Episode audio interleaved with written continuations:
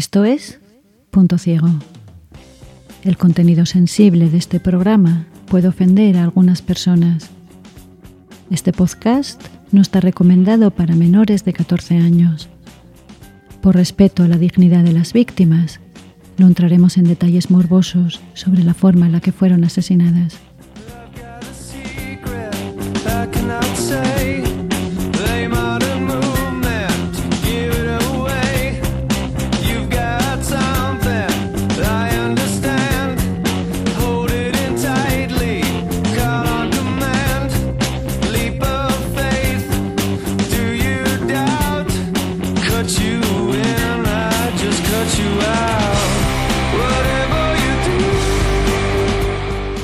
Miércoles 27 de enero de 1993, el periodismo español cruzó una línea de no retorno. Ese día, a las 7 de la tarde, y pese a los esfuerzos de los investigadores para evitar filtraciones, los teletipos de los medios de comunicación comenzaron a dar la noticia de que en el barranco de la Romana, cerca de la presa de Tous, unos apicultores habían descubierto, esa mañana, los cuerpos de tres personas. A pesar de que no había confirmación oficial, todo parecía apuntar a que los cuerpos pertenecían a Miriam de 14 años y a Desiree y Antonia de 15, tres adolescentes de Alcácer, una pequeña localidad valenciana de poco más de 7.000 habitantes, que llevaban desaparecidas desde la noche del viernes del 13 de noviembre de 1992 y cuya desaparición había conmocionado la sociedad española. Durante 75 días el paradero de las tres niñas se convirtió en una prioridad nacional, hasta el punto de que el ministro del Interior, Corcuera, ordenó que se creara una unidad de élite con el único objetivo de encontrar a las niñas. El caso había logrado tal repercusión gracias al interés que mostraron los programas Quién sabe dónde, que se emitía la noche de los martes en televisión española y era conducido por Paco Lobatón, y el magazín de Tú a Tú, que presentaba Nieves Herrero de lunes a viernes por las mañanas. Lo ocurrido la noche del 27 de enero de 1993 marcará un antes y un después en la forma en la que la prensa y lo especialmente las televisiones enfocarán el tratamiento de los sucesos, especialmente todos aquellos que involucran a mujeres y a menores. Nada más hacerse público el hallazgo de los cuerpos, el barranco de la Romana se llena rápidamente de prensa que emite en directo y sin filtros todos los detalles de la exhumación. Mientras Nieves Herrero convierte el pueblo de Alcácer en un plató de televisión. Ella y Lobatón compiten durante toda la noche sin ningún pudor por ganarse a la audiencia. Al final es Herrero quien consigue la exclusiva del velatorio de las niñas. Las familias conmocionadas son entrevistadas en directo y se utiliza la policía local para conseguir que los familiares solo hablen con los periodistas de Antena 3. El pueblo de Alcácer está en estado de shock. Actúa de figurante en un espectáculo carente de la más mínima ética periodística y humana. Los compañeros de clase de las niñas lloran desconsolados ante las cámaras. Los periodistas azuzan la pena y la rabia de los vecinos que piden la horca para los responsables. La llegada de los ataúdes con los cuerpos de las niñas se retransmite en directo, mientras el abuelo de una de ellas le cuenta a una periodista que mientras no se confirme la identidad de las víctimas, no quiere perder la esperanza. El dolor, el miedo, la angustia se han convertido en puro espectáculo para alimentar los índices de audiencia. Las niñas y sus familias son revictimizadas una y otra vez por la prensa. Durante años se especula con su asesinato se pone en duda la versión oficial y la investigación policial, se filtran datos terribles de las autopsias, pseudoperiodistas ganan dinero y relevancia a costa de un crimen atroz. La madre de una de las niñas se verá obligada a pelear en los tribunales para evitar que el asesinato de su hija sea utilizado para generar ingresos y sirva para resucitar carreras de personajes sin escrúpulos. Mientras las cámaras de televisión retransmiten en directo el dolor de un pueblo para diversión de los telespectadores, uno de los responsables del crimen, Antonio Anglés, huye de la policía por una ventana. Su rastro desaparece frente a las costas de Irlanda sin que a día de hoy nadie pueda decir si está vivo o muerto, y sin que haya tenido nunca que dar cuenta de sus actos. Este es el caso del asesinato de las niñas de Alcácer.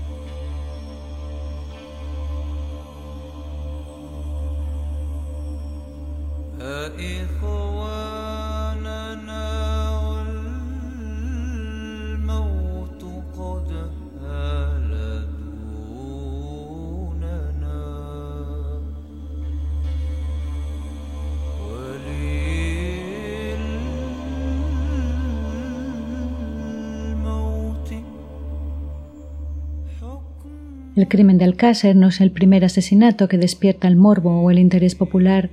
Tampoco es la primera vez que se hace una cobertura sensacionalista de un crimen. La crónica negra tiene una larga tradición en España, al igual que en el resto de Europa, desde los cantares de ciego a las Murder Ballers. Con la llegada de la prensa escrita aparecen las primeras publicaciones dedicadas solo a la crónica criminal, publicaciones muy populares que se venden de pueblo en pueblo, en pliego, sin encuadernar, expuestos en tendederos. En el siglo XIX, periódicos de la época como el Imparcial o el Liberal comienzan a incluir entre sus páginas secciones dedicadas a los sucesos y se multiplican las publicaciones dedicadas solo a cubrir la crónica criminal. Los sucesos, la linterna, crónica del crimen, la actualidad trágica, compiten entre ellos para ganar lectores, gracias a unas crónicas morbosas y tremendistas, llenas de detalles escabrosos y escandalosos incluso durante el franquismo, que controla con mano de hierro la prensa escrita y bajo cuya propaganda se niega la existencia de la delincuencia, un periódico, El Caso, consigue abrirse paso en 1952. El caso, con sus portadas sensacionalistas y explícitas, llegará a convertirse en todo un referente para cualquiera que se dedique a la crónica negra en castellano, y logrará sobrevivir hasta bien entrado el año 1997.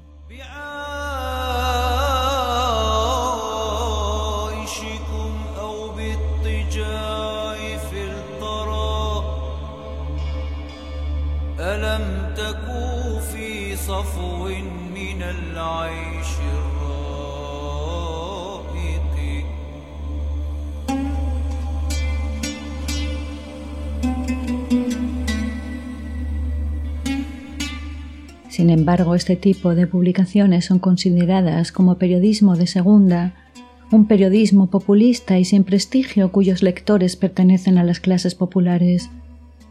Los periódicos que se autoconsideran serios también se hacen eco de estos crímenes, pero evitan caer en el morbo. La llegada de la televisión a España en 1956 no supone ningún cambio en esta división entre periodismo de calidad y periodismo sensacionalista aunque esta línea divisoria siempre ha sido mucho más esquiva de lo que a primera vista pudiera parecer, y muchos medios populares durante la transición juegan a combinar ambas visiones. Publicaciones como Cambio 16 o Interview tratan de derribar las fronteras mezclando la crónica política con los sucesos, los escándalos y, en el caso de la última, con el porno. Por otro lado, la prensa que se considera seria no duda en caer en el sensacionalismo cuando lo consideran necesario. Sin embargo, la televisión se mantiene alejada de la crónica negra durante décadas y no será hasta agosto de 1975 que un telediario informará sobre un crimen por primera vez, el de los asesinatos en la finca de los Galindo. Será la llegada de las televisiones privadas en 1992 la que revolucionará el mundo audiovisual la batalla por las audiencias alimentará la deriva sensacionalista de las cadenas, que comienzan a llenar la parrilla con programas en los que se dedican horas y horas a la crónica de sucesos. Incluso programas como Quién sabe dónde, que en teoría habían nacido con la intención de ser un servicio público, se convierten en espacios en los que es muy complicado separar la información del morbo. Estos espacios sirven además como refugio para muchos reporteros que veían cómo sus periódicos cerraban por culpa de la competencia con la televisión. Reporteros que no dudan en trasladar al nuevo medio televisivo las formas poco éticas que usaban para cubrir sus crónicas, por no hablar de los supuestos expertos que comentan los detalles de las investigaciones y que hacen pasar sus opiniones por hechos probados.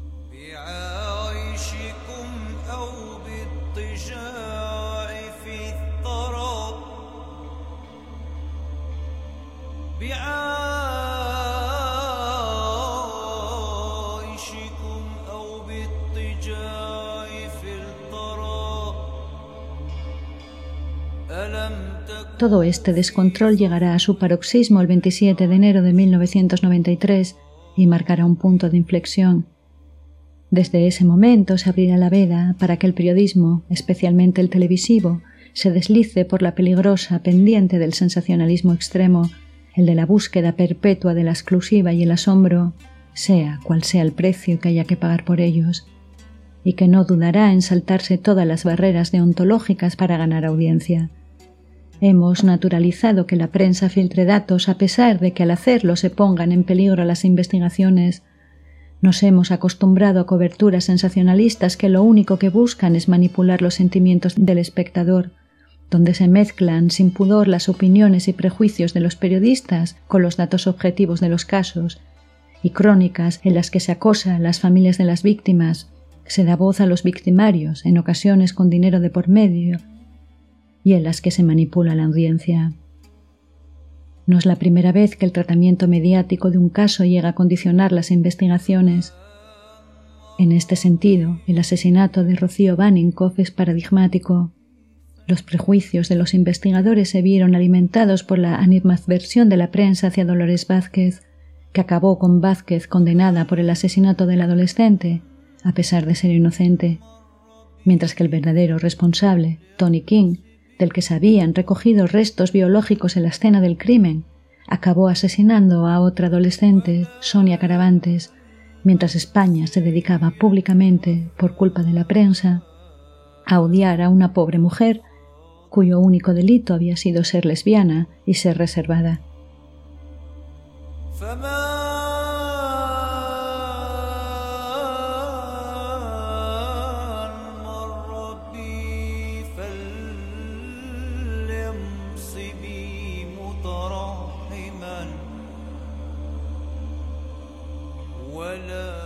Estas coberturas informativas son peligrosas además porque alimentan narrativas falsas sobre la inseguridad que sirven de mecha a discursos extremistas y punitivistas que no se ajustan a la realidad.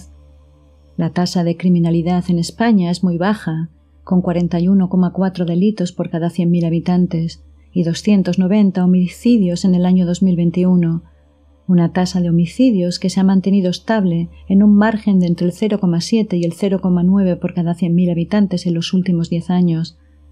Para contextualizar, en Francia y Alemania está en torno al 1% y en Estados Unidos es de más de 6 puntos.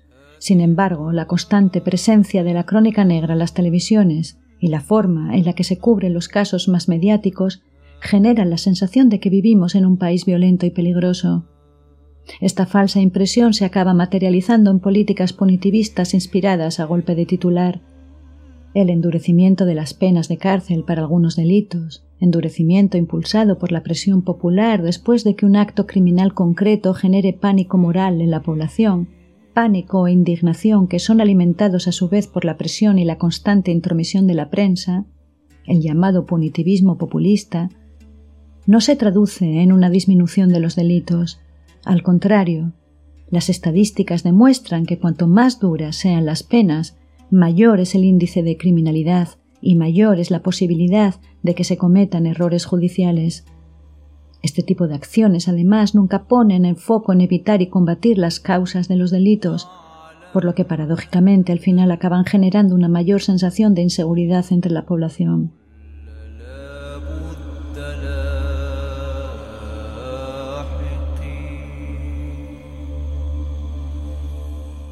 Otra de las consecuencias indeseadas de cruzar las fronteras deontológicas cuando se cubren sucesos, especialmente si involucran a mujeres, es que se elaboran narrativas que ignoran la perspectiva de género y que acaban convirtiéndose en relatos de terror sexual que tratan de aleccionar a las mujeres. Estos discursos que Nerea Barjola trabaja en su libro Microfísica sexista del poder comenzaron a popularizarse en España tras el asesinato de Toñi, Miriam y Desiree. Este tipo de narrativas ponen el foco en el comportamiento de las víctimas, responsabilizándolas y culpabilizándolas de lo que les ha ocurrido. Un ejemplo reciente es el caso de la violación múltiple en los Sanfermines del año 2016, cuando no solo se puso en entredicho la víctima, también se la juzgó por su ropa, su actitud después de la agresión y hasta por la manera en la que se sentó cuando declaró en el juicio contra sus agresores. hasta el punto que uno de los jueces, en su voto particular, llegó a negar la propia agresión a pesar de que ésta había sido grabada por los asaltantes.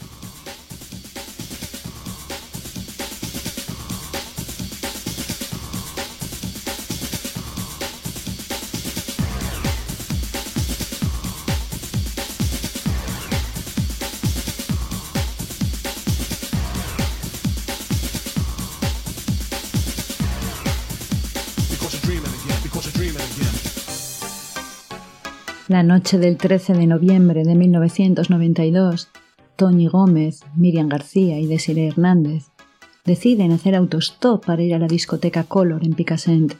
Esa noche hicieron lo mismo que ya habían hecho en otras ocasiones.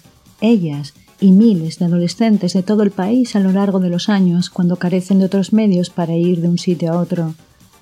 Nada de lo que les sucedió esa terrible noche fue responsabilidad de las tres niñas, lo sucedido sobra y responsabilidad exclusiva de Antonio Anglés y Miguel Ricard, y por encima de todas las especulaciones, rumores y escándalos que han rodeado este caso durante casi 30 años, esta es la única realidad que tenemos que tener siempre presente.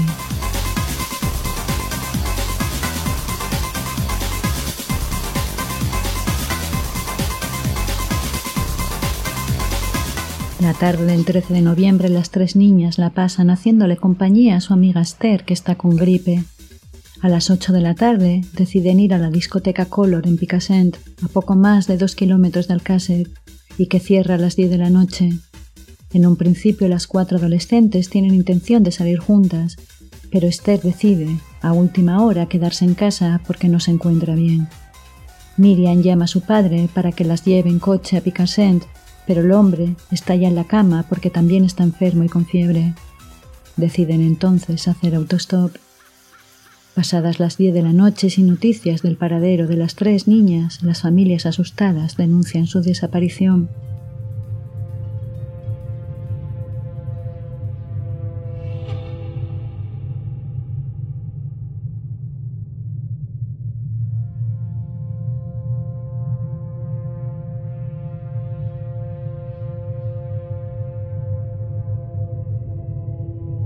Esa misma noche las autoridades comprueban que las tres niñas apenas se han llevado dinero y que no falta nada en sus habitaciones, ni ropa ni objetos personales. Esto descarta que se hayan ido voluntariamente y comienzan a investigar la desaparición de Toñi, Miriam y Desiree como un secuestro. A pesar de que las autoridades actúan con rapidez, la investigación avanza con lentitud. Apenas hay pistas fiables la Guardia Civil es capaz de reconstruir los pasos de las adolescentes hasta Picassent. Saben que una pareja ha dejado a las tres niñas en una gasolinera a la entrada del pueblo y que una vecina las ha visto subir a un Opel Corsa blanco. Pero a partir de ahí, cualquier rastro de las niñas se desvanece. El domingo 15 de noviembre, una partida de voluntarios las busca por los barrancos de Picassent, cuando un todoterreno arrolla a un joven de 26 años que muere en el acto y a otro hombre de 35 que queda gravemente herido. La noticia de la desaparición de las niñas da rápidamente el salto a los medios de comunicación. Durante ese primer fin de semana llegan informaciones a las autoridades de personas que dicen ver a las niñas en distintos lugares de España, pero los investigadores no dan credibilidad a estos testimonios.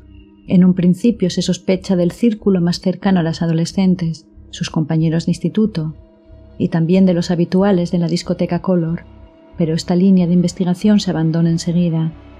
Tampoco conduce a nada el seguimiento que hacen a varios delincuentes sexuales que viven en la zona.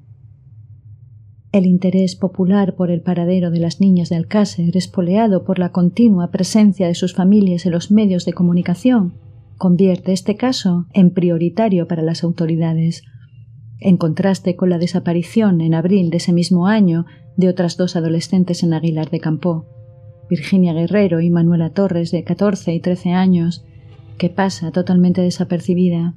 Treinta años después aún se desconoce qué ha sido de Virginia y Manuela. Sin embargo, el ministro del Interior, José Luis Corcuera, se entrevista con los padres y las madres de las niñas de Alcácer y ordena que se cree una fuerza especial entre la Guardia Civil y la Policía Nacional, que será dirigida por Ricardo Sánchez, inspector jefe del Grupo Central de Homicidios. En Nochebuena, el presidente del gobierno, Felipe González, recibe las familias de las niñas en la Moncloa.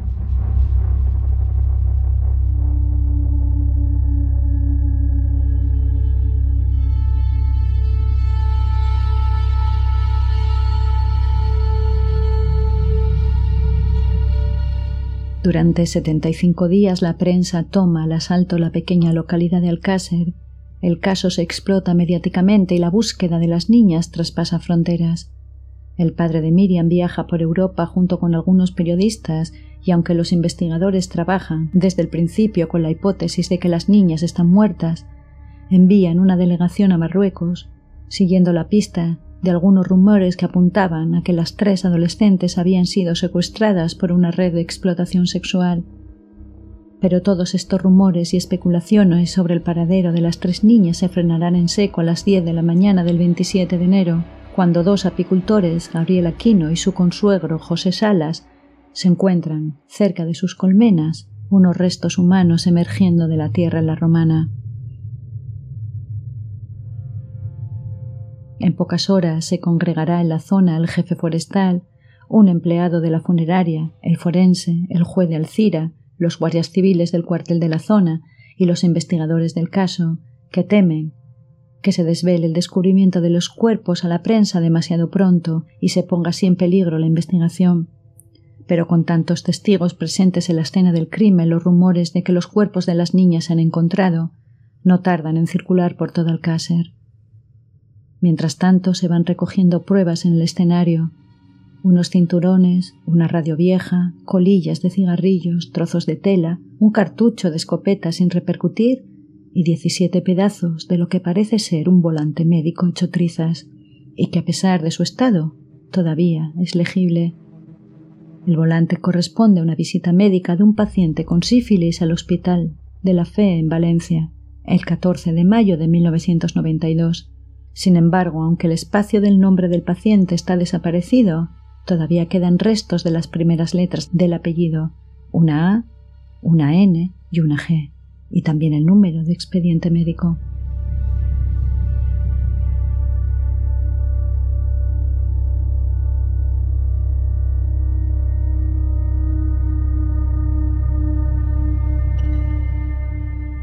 Los investigadores son conscientes de que tienen poco tiempo Temen que en cuanto la noticia salte a los medios de comunicación los asesinos huyan. El ministro del Interior da orden de que la investigación tenga prioridad absoluta. Los investigadores consiguen una autorización judicial y salen pitando al Hospital de la Fe. Allí no les llevará mucho dar con el dueño del volante médico, un tal Enrique Anglés. A las siete de la tarde los teletipos anuncian el descubrimiento de los cuerpos. Comienza el circo mediático. La Guardia Civil pisa el acelerador, aunque no pueden estar seguros de si el papel se le cayó a uno de los asesinos o a alguien sin relación con el caso que pasaba casualmente por la zona, es la única pista tangible de la que pueden tirar. Descubren que Enrique Anglés pertenece a una familia de Catarroja, una localidad a ocho kilómetros de Valencia, conocida por sus vínculos con la delincuencia. Mientras la televisión alimenta la pornografía emocional y explota el dolor de las familias y de un pueblo entero, la Guardia Civil se presenta en el 101 del Camí Real de Catarroja. En el piso se encuentran Enrique Anglés, que tiene una discapacidad intelectual, junto con Dolores y Antonio, su hermano y hermana, y Neusa Martins, la madre de los tres y sorda a causa de un aborto. Aprovechando la colaboración de su familia, Antonio Anglés, que lleva huido de la prisión de Valencia desde finales de febrero de 1992, cuando no regresa de un permiso y en donde cumplía condena por secuestrar, torturar y dejar atada a un poste a su anterior pareja, salta por la ventana y se da la fuga. Sin ser conscientes de que se les ha escapado, la Guardia Civil esposa a Enrique, a Neusa y a Dolores. En ese momento llega al portal de la casa Miguel Ricard con una bolsa de naranjas cuando los agentes que custodian la entrada le preguntan quién es y qué hace allí, éste les contesta que va a visitar a su amigo Antonio Anglés. El jefe del operativo da la orden de que se le detenga también, y los cuatro sospechosos son trasladados a la 311 Comandancia de la Guardia Civil en Valencia.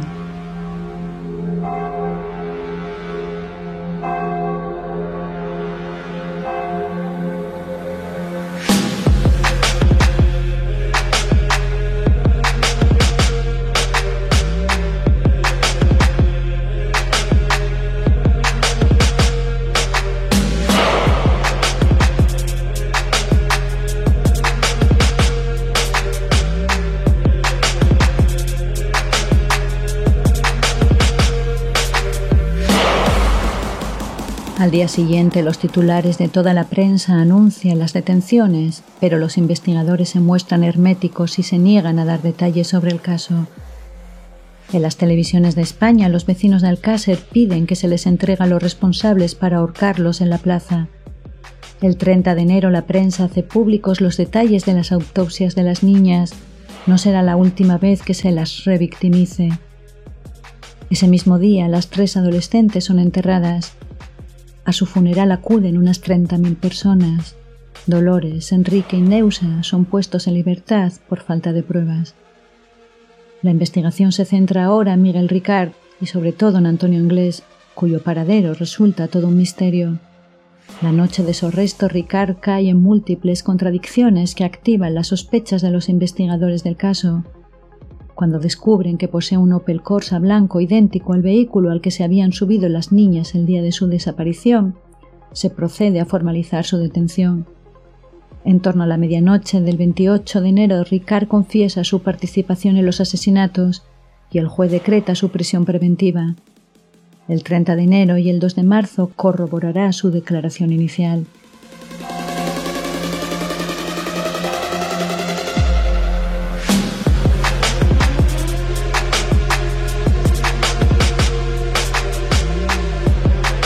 Todos los esfuerzos se concentran ahora en descubrir el paradero de Antonio Inglés. Cuando se hace público que a Inglés se le había concedido un permiso de seis días el 28 de febrero de 1992 y que desde entonces estaba fugado, estalla un escándalo y comienza una guerra entre el ministro del Interior, que declara ante la prensa la infame frase los experimentos en casa y con gaseosa, y las instancias judiciales, con declaraciones cruzadas entre el presidente del Tribunal Supremo, Pascual Sala, y el ministro del Interior. No parece lo más prudente abrir un debate tan complejo como es el de la política penitenciaria en medio de un circo mediático y mucho menos con una población conmocionada por un terrible asesinato. El pánico social en torno a los permisos penitenciarios va escalando en intensidad a la vez que el paradero de Anglés continúa siendo un misterio. Al final, el propio Ministerio del Interior tiene que zanjar el debate que ellos mismos habían iniciado, haciendo público que de todos los permisos concedidos a presos no llega al 1% aquellos que no reingresan en prisión en el tiempo estipulado. El escándalo de la fuga de Anglés, sin embargo, será más difícil de sofocar.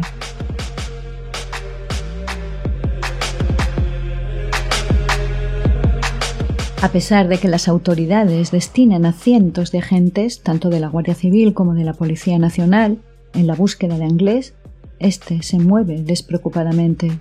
El 29 de enero acude a una peluquería en la calle Fernando el Católico de Valencia para cambiar de color de pelo. En el momento de su fuga llevaba el pelo teñido de rubio platino y era esa la imagen que circulaba de él. Paga unas tres mil pesetas por el servicio y charla animadamente con la peluquera, Incluso tiene tiempo para rellenar una ficha de cliente con el nombre de Francisco Partera. Al marcharse, el dueño de la peluquería llama a la policía, pero cuando ésta llega al local la pista de Anglés se ha vuelto a esfumar. Las llamadas de supuestos testigos se suceden. La gente cree ver a Anglés en todas partes. Durante once días nada se sabe de él, hasta que el 10 de febrero Vicente Golfe se lo encuentra en su naranjal a punta de navaja inglés lo secuestra y lo obliga a que lo lleve hasta Cheste, en su Citroën de dos caballos. Con la despreocupación que ha demostrado en otras ocasiones, Anglés reposta unas dos mil pesetas en gasolina y habla brevemente con uno de los empleados de la gasolinera. Cuando llegan a la provincia de Cuenca, Anglés se baja del coche y deja a Golfe, que regrese a casa sano y salvo, no sin antes advertirle que no cuente nada a nadie. Pasarán unas 48 horas hasta que la policía descubra a Vicente y a su coche. La pista les lleva hasta la gaja de Iniesta, donde Anglés ha pasado la noche en una granja abandonada. Pero cuando llegan, el fugitivo ya no está. Se les había vuelto a escapar después de robar una furgoneta. Es entonces cuando las autoridades deciden recurrir a la colaboración ciudadana.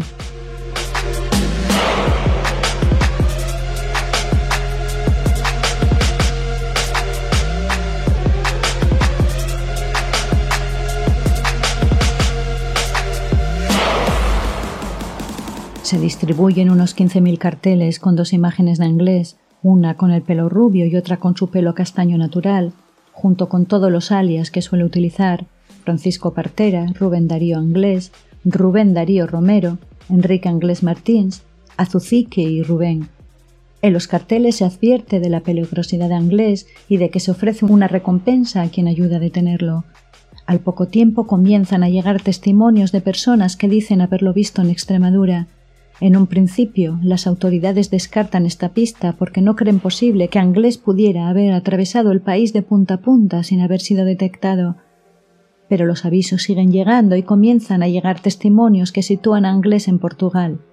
La policía descarta la verosimilitud de los mismos hasta que la propia policía portuguesa se pone en contacto con la española para advertirles que un informante de toda confianza les ha comentado que Antonio Inglés está en Lisboa, viviendo con un drogodependiente llamado Joaquín Carballo, mientras se hace pasar por italiano. El informante describe a la policía el tatuaje que tiene en el brazo izquierdo dicho individuo, una mujer asiática sosteniendo una sombrilla, tatuaje que coincide con uno de los de Antonio Anglés. Rafael Vera, número 2 del Ministerio del Interior, envía el 15 de marzo al inspector Ricardo Sánchez a Lisboa. Sánchez, con la ayuda de la policía lisboeta, que a su vez está lidiando con su propio asesino en serie, el llamado destripador de Lisboa, el asesino de tres trabajadoras sexuales cuya identidad nunca ha sido descubierta, trata de localizar a Anglés y a Carvalho, pero no hay manera de dar con el paradero de ninguno de los dos. Todo lo que se sabe es que Carballo le ha contado al confidente de la policía portuguesa que Anglés busca un barco que lo lleve a Brasil. El 19 de marzo la prensa recoge que los tripulantes del City of Plymouth habían descubierto el 15 de marzo la presencia de un polizón portugués a bordo.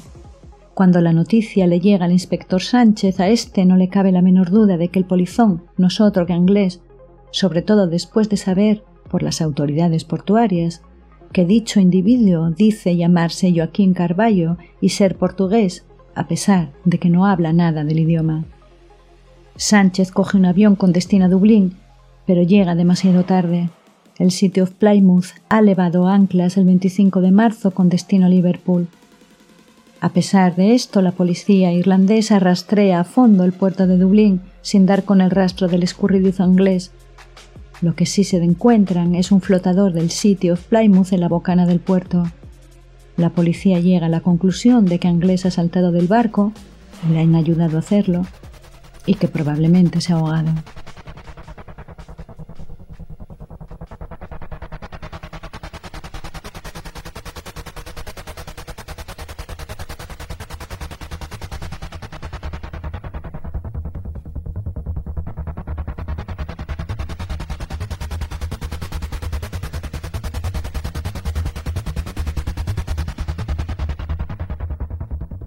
Esta última hazaña de Antonio Inglés es recibida por el público y la prensa con una mezcla de asombro, escándalo y escepticismo. Un tipo como Inglés sin estudios ni preparación alguna, un delincuente violento pero nada sofisticado, ha logrado burlar la persecución de todo un ejército de policías y guardias civiles. Ha logrado recorrer España de punta a punta, cruzar la frontera con Portugal y terminar de polizón en un barco para después desaparecer sin dejar rastro. La fuga de Anglés es ampliamente recogida por la prensa irlandesa, que le pone el nombre del ángel de la muerte. A cuenta de Anglés, los irlandeses tienen también su propia ración de morbo y sensacionalismo durante una buena temporada. La desaparición de Anglés ante las narices de la policía española supone un golpe tremendo para la credibilidad de las fuerzas del orden y sobre todo para la credibilidad de la investigación oficial del crimen de Toñi, Desiree y Miriam, la urgencia del Ministerio del Interior por cerrar el caso y acabar con los rumores y el escándalo por la expeditiva vía de afirmar que Anglés había muerto ahogado en Dublín no hace más que incrementar dichos rumores en torno al asesinato de las niñas y dan pie a todo tipo de teorías conspirativas que incluso llegan a provocar fricciones entre las familias de las niñas asesinadas y que durante años han creado confusión y ruido en torno a su asesinato.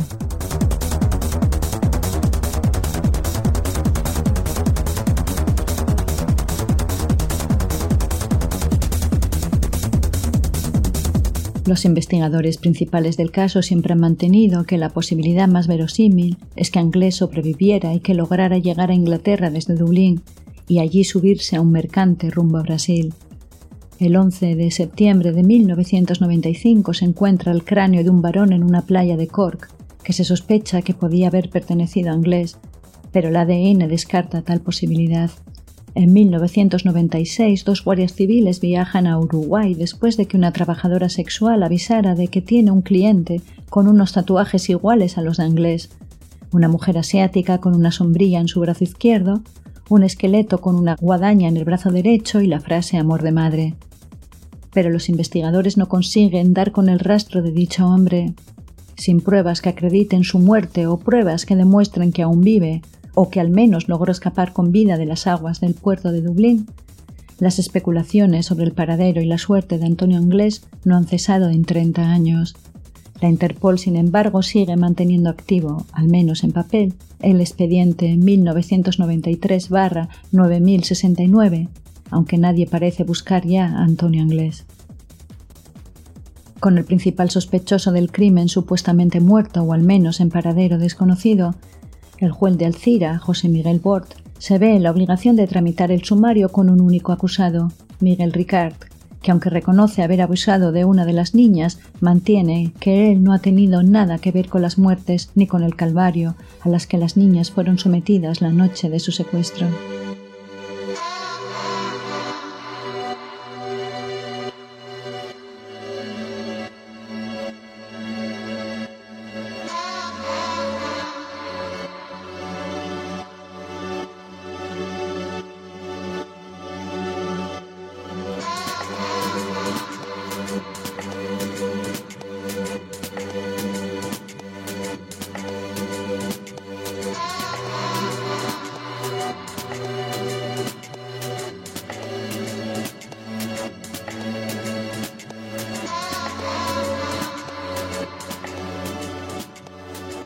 Gracias a la declaración de Ricard y al resultado de las autopsias, las autoridades pueden tener una idea bastante aproximada de lo que les pasó a las tres niñas. Ricard declara ante el juez los días 28 y 30 de enero y el 2 de marzo que la tarde-noche del 13 de noviembre él y Anglés recogen a las niñas que hacían autostop en el Opel Corsa blanco de Ricard, pero que en vez de llevarlas a la discoteca Color, Anglés le ordena que las lleve a una caseta abandonada que los hermanos Anglés solían utilizar en el barranco de la Romana. Allí tendrán a las tres desafortunadas niñas toda la noche. En un momento dado, Anglés y Ricard bajan hasta el municipio de Catadau a comprarse unos bocadillos para la cena y regresan a la caseta. Al amanecer, Anglés lleva a las tres niñas a una fosa que ha acabado. Las asesina de un disparo, envuelve sus cuerpos en un trozo de moqueta y las entierra. La declaración de Ricard y la publicación del resultado de las autopsias de Miriam, Toñi y Desiree, que se hace público sin escrúpulo ni respeto por la dignidad de las tres niñas, junto con la incapacidad de las autoridades de dar con el paradero de Anglés, generan en la opinión pública una importante sensación de inseguridad y escándalo. Desde ese momento la desconfianza ante la versión de los investigadores empañará el caso, que será objeto de todo tipo de especulaciones. Las familias de las adolescentes, que están en estado de shock y son manipuladas por la prensa, pero que también son conscientes de los errores en la investigación del crimen de sus hijas, pronto harán pública su desconfianza ante dicha versión oficial y ordenan una segunda autopsia, que es conducida por el catedrático Luis Frontela, conocido por su afición a salir en prensa y por haber dado pábulo a los rumores del asesinato de Rafael Escobedo, condenado por el crimen de sus suegros los marqueses de Urquijo y que se había suicidado en la cárcel del Dueso en 1988. En esta nueva autopsia Frontela encuentra cabellos. Uno de ellos es canoso y en los otros doce el ADN descarta que sean de Anglés o Ricard, lo que apunta a la participación de otras personas en el asesinato. Además, Frontela afirma que los cuerpos habían sido enterrados en otro lugar y posteriormente movidos y que también habían sido sumergidos en agua.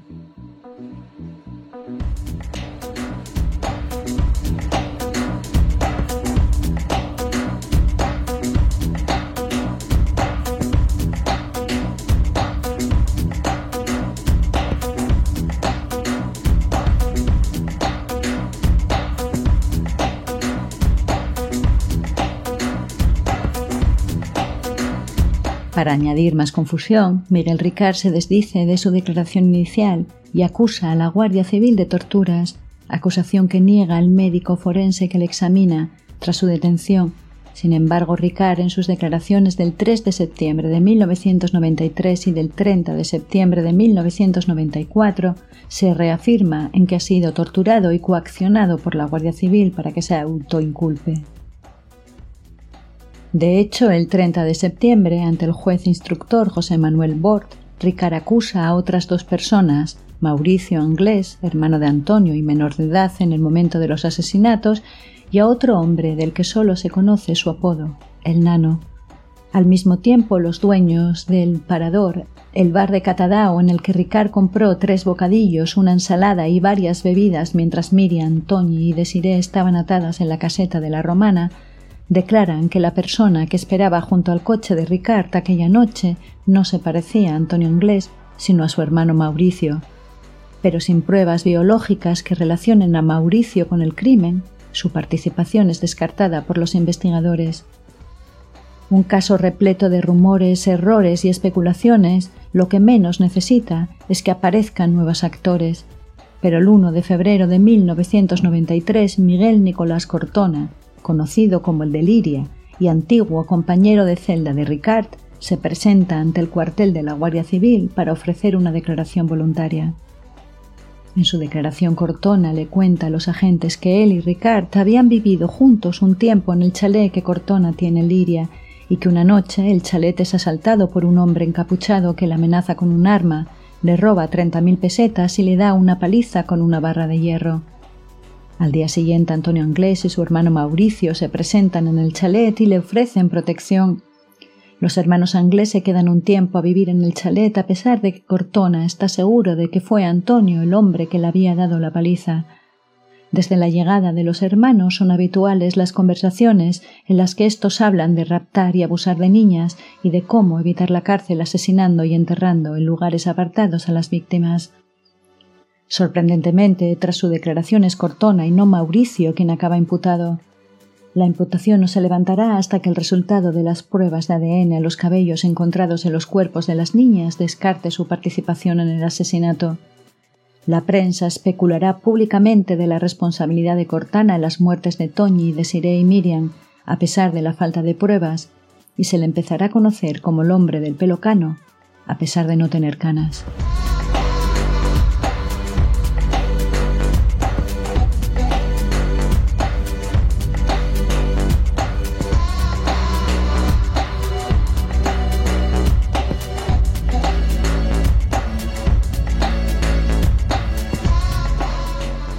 Los medios de comunicación que han encontrado un filón en el caso contribuyen al clima de confusión, especulan sin pruebas sobre los responsables del calvario y la muerte de las tres niñas y entrevistan a cualquiera que tenga algo que contar sobre el crimen, sea esto cierto o pura invención.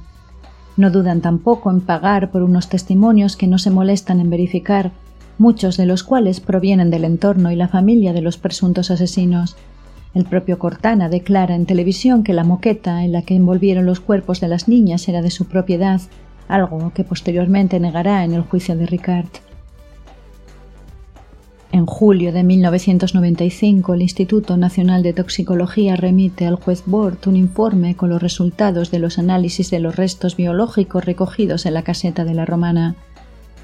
El lugar en el que Ricard afirma que llevaron a las niñas según dicho informe, los cabellos encontrados allí pertenecían a Mauricio Anglés, la sangre a Roberto Anglés y el semen a otro hombre de la misma familia que no era ni Mauricio ni Roberto y que los expertos concluyen que tenía que ser Antonio. Gracias a este informe se puede demostrar que la caseta era un lugar frecuentado por los hermanos Anglés. Sin embargo, no es posible situar a ninguno de ellos el día de los asesinatos porque no hay manera de determinar cuándo se dejaron allí los restos biológicos. Lo más llamativo del informe, sin embargo, es lo que no está. No se pudieron encontrar restos biológicos pertenecientes a Miriam, a Toñi o a Desiree. Lo mismo sucede con el informe sobre el Opel Corsa de Ricard. El único cabello hallado en él pertenece al propio Miguel Ricard.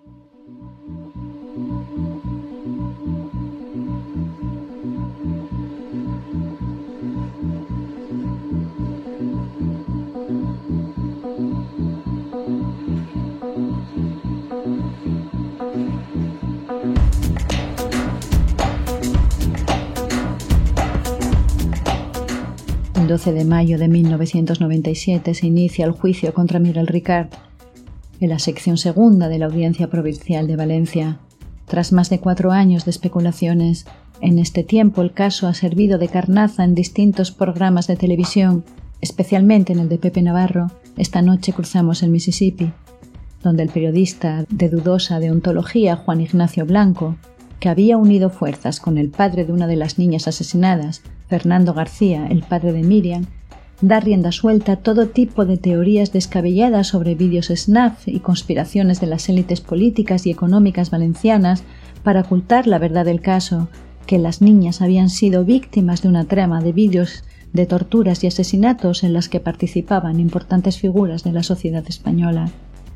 En el Canal 9, el canal autonómico valenciano y durante mucho tiempo buque insignia de la televisión basura, el juicio no solo se retransmite en directo, también es el protagonista de gran parte de la parrilla, con Blanco y García como invitados habituales, Allí acusan a la Guardia Civil de haber trucado las fotos de los cuerpos de las niñas y de perder pruebas, llaman ineptos a los peritos forenses y acusan al fiscal Enrique Beltrán de chochear. En este clima comienza el juicio por el asesinato de las tres niñas, que además sirve para escenificar la ruptura entre las familias de las víctimas por un lado, las familias de Toñi y Miriam, que presentan un nuevo informe forense firmado por Frontela y que piden la suspensión del juicio hasta que se analicen las muestras de sangre y semen que supuestamente Frontela ha encontrado gracias a una nueva técnica, y por otro la madre de Desiré, que confía en la investigación y en la versión oficial del crimen. El juicio se desarrolla en 49 sesiones hasta el 30 de julio de 1997. El sumario ocupa más de 44.000 folios y se llega a abrir hasta en cuatro ocasiones para ir incorporando todas las pruebas que se van recogiendo a lo largo de la instrucción, en la que se acusa a Miguel Ricard de rapto, violación, asesinato inhumación ilegal para cada una de las menores, con una pena de más de 200 años de prisión. Una parte importante del juicio se dedica a desacreditar las versiones alternativas defendidas por Fernando García. Entre otras cosas, se hace un listado exhaustivo de las pruebas recogidas en la escena del crimen y se las compara con las presentadas en el juicio, para demostrar que ninguna evidencia ha sido perdida u ocultada por la Guardia Civil. El momento que mayor expectación despierta es la declaración de Luis Frontela, que trata de desacreditar a los peritos forenses. Sin embargo, estos contraargumentan y declaran que las conclusiones de Frontela son fruto de la imaginación del catedrático. El 5 de septiembre de 1997, Miguel Ricard es declarado culpable de rapto, violación y asesinato con los agravantes de despoblado y ensañamiento, y es condenado a 170 años de cárcel. Se le impone además el pago de las costas judiciales y tiene que indemnizar a las víctimas de cada una de las niñas con 300 millones de pesetas. La condena de Ricard no significa, sin embargo, el final de las especulaciones, y el caso se mantendrá vivo en la televisión y en la memoria colectiva.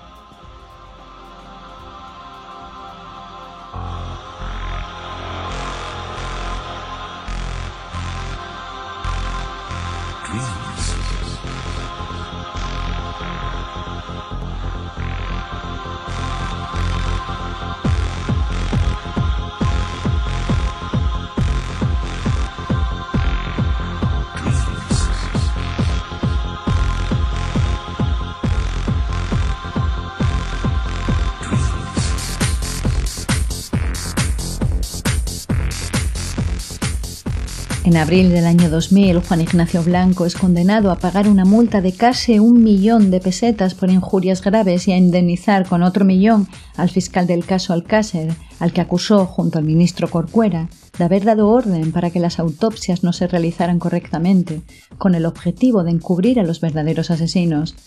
Esta sería la primera de una serie de encontronazos con la justicia. En el año 2001, Pepe Navarro paga una indemnización millonaria para evitar ir a juicio.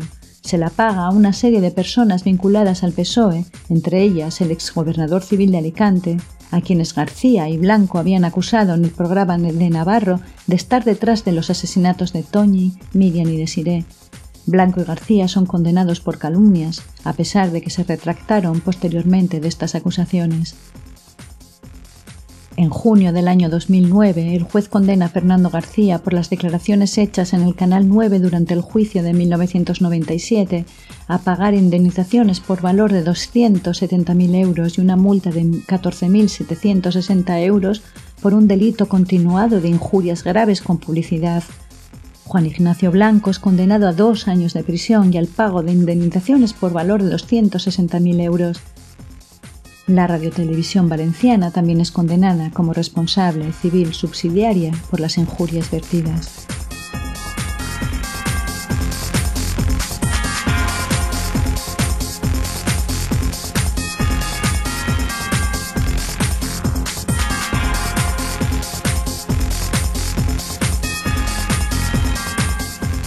Forma en la que García habla del asesinato de su hija y sus amigas, exponiendo en público los detalles de la tortura a la que fueron sometidas las niñas, genera fuertes tensiones entre las familias. Rosa Folk, la madre de Desiree, que se quedará viuda un año después del asesinato de su hija, exige públicamente a García que deje de utilizar a Desiree para recaudar dinero, dinero que García asegura que se va a utilizar para financiar una investigación paralela al oficial. En 1997, después de la sentencia condenatoria a Ricard, García anuncia la creación de la Fundación Niñas de Alcácer. Pero Folk se opone a que se inscriba con ese nombre y la Secretaría General de Asuntos Sociales le da la razón. La fundación nunca se llega a crear, pero esto no evita que García se nombre presidente y Blanco actúe de secretario y que sigan recaudando dinero. Ambos son denunciados por usar la fundación como una vía fraudulenta de lucro. En el año 2006 el juez procede al sobreseimiento del caso, pero este escándalo supone un golpe a la reputación de García y de alguna manera sirve para desacreditar la teoría que éste y Blanco defienden. En mayo de 1998, Folk se ve obligada a recurrir de nuevo a los tribunales para impedir la publicación de un libro de Blanco en el que se pretendían incluir fotos explícitas del levantamiento de los cuerpos y de las autopsias, en agosto de 1998 la justicia le da la razón a Folk y el libro nunca llega a publicarse.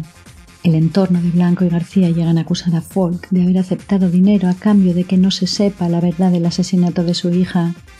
En este caso, la miseria moral parece que nunca llega a encontrar un límite.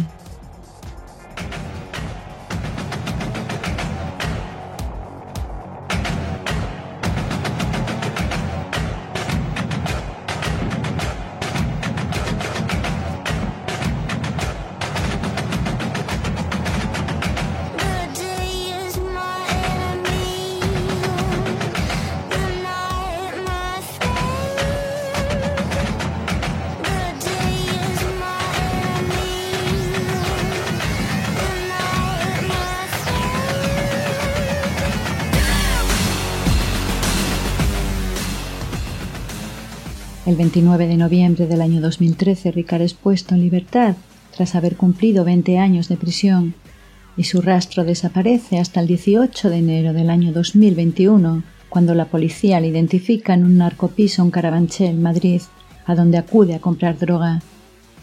En el año 2019, el documental de Ramón Campos y Elías León Seminiani para Netflix pretende poner fin a las especulaciones que siempre han perseguido el caso de las niñas del Alcácer pero al dar voz una vez más a las versiones de Blanco, que fallecería ese mismo año, y de García, se alimenta de nuevo el espectáculo del morbo, y espacios como Cuarto Milenio parecen empeñados todavía en difundir una teoría del crimen alocada que no se sustenta en ninguna prueba. Sin embargo, estas teorías no hubieran perdurado en el tiempo si el caso no estuviera rodeado de errores y de inconsistencias que alimentaron las dudas sobre la versión oficial las pruebas forenses apuntan a que en el crimen participaron otras personas además de Ricard y Anglés. La ausencia de restos biológicos de las tres niñas en la escena del crimen pone en duda o bien que la caseta de la romana fuera el lugar en el que las tuvieron retenidas, o bien que nos hiciera un buen trabajo recogiendo dichas pruebas. A raíz del documental de Netflix se reactiva el turismo del morbo y la caseta de la romana se convierte en un lugar frecuentado por curiosos. El 29 de junio del año 2019, una pareja encuentra unos huesos en la zona. En noviembre del año 2020 se confirma que son falanges pertenecientes a Miriam García. prueba de que la investigación no fue del todo lo meticulosa que debería haber sido.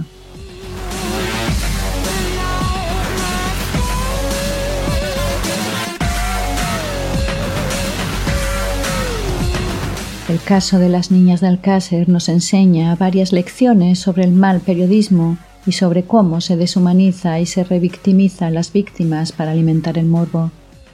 Fernando García, el padre de Miriam, es un hombre roto por el dolor que perdió a su hija de una forma terrible y después, en el año 1998, a su esposa. Un hombre del que se aprovecharon los medios. La prensa creó un espectáculo del terrible calvario y del asesinato de su hija Miriam y de las otras dos niñas, Toñi y Desiree. Sin embargo, las especulaciones y las teorías disparatadas hubieran sido más sencillas de desmentir si el caso se hubiera investigado con mayor rigor y sin todas las inconsistencias y negligencias que se cometieron, en especial todo lo relacionado con la huida del principal sospechoso, Antonio Anglés, y el misterio que todavía rodea su desaparición. El pueblo de Alcácer aún no ha podido superar el trauma del asesinato de Miriam, Antonio y Desiree como el principal sospechoso nunca pudo ser llevado ante los tribunales, ha quedado para siempre una incómoda sensación de impunidad que ha imposibilitado que el caso pueda darse por cerrado satisfactoriamente. La prensa convirtió el asesinato de las tres niñas en un espectáculo vergonzoso e irrespetuoso con la memoria y el sufrimiento de las adolescentes y normalizó el porno emocional y la falta de deontología que caracteriza la crónica de sucesos en la actualidad aunque esto nunca podría haber sucedido sin la complicidad de los y las espectadoras. Este podcast está dedicado a la memoria de Toñi Gómez, Miriam García y Desiree Hernández.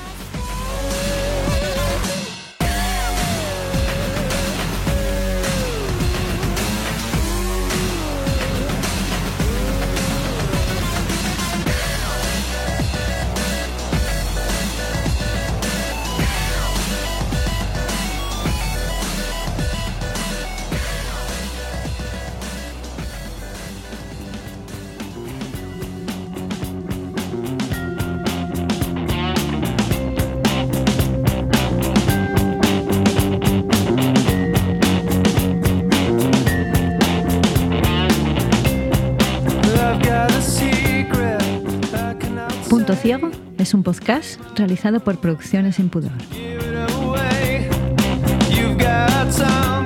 Guión y locución de Silvia Cosío. Selección musical de Sandro Fernández.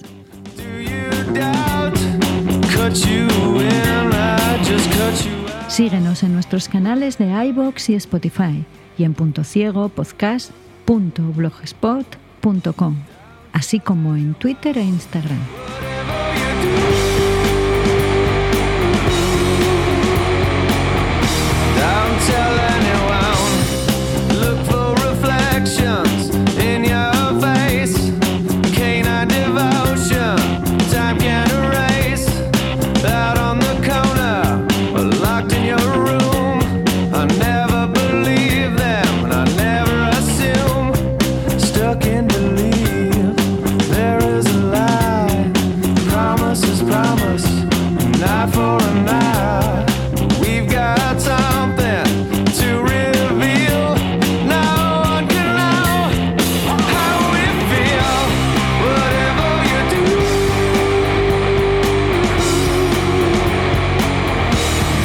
myself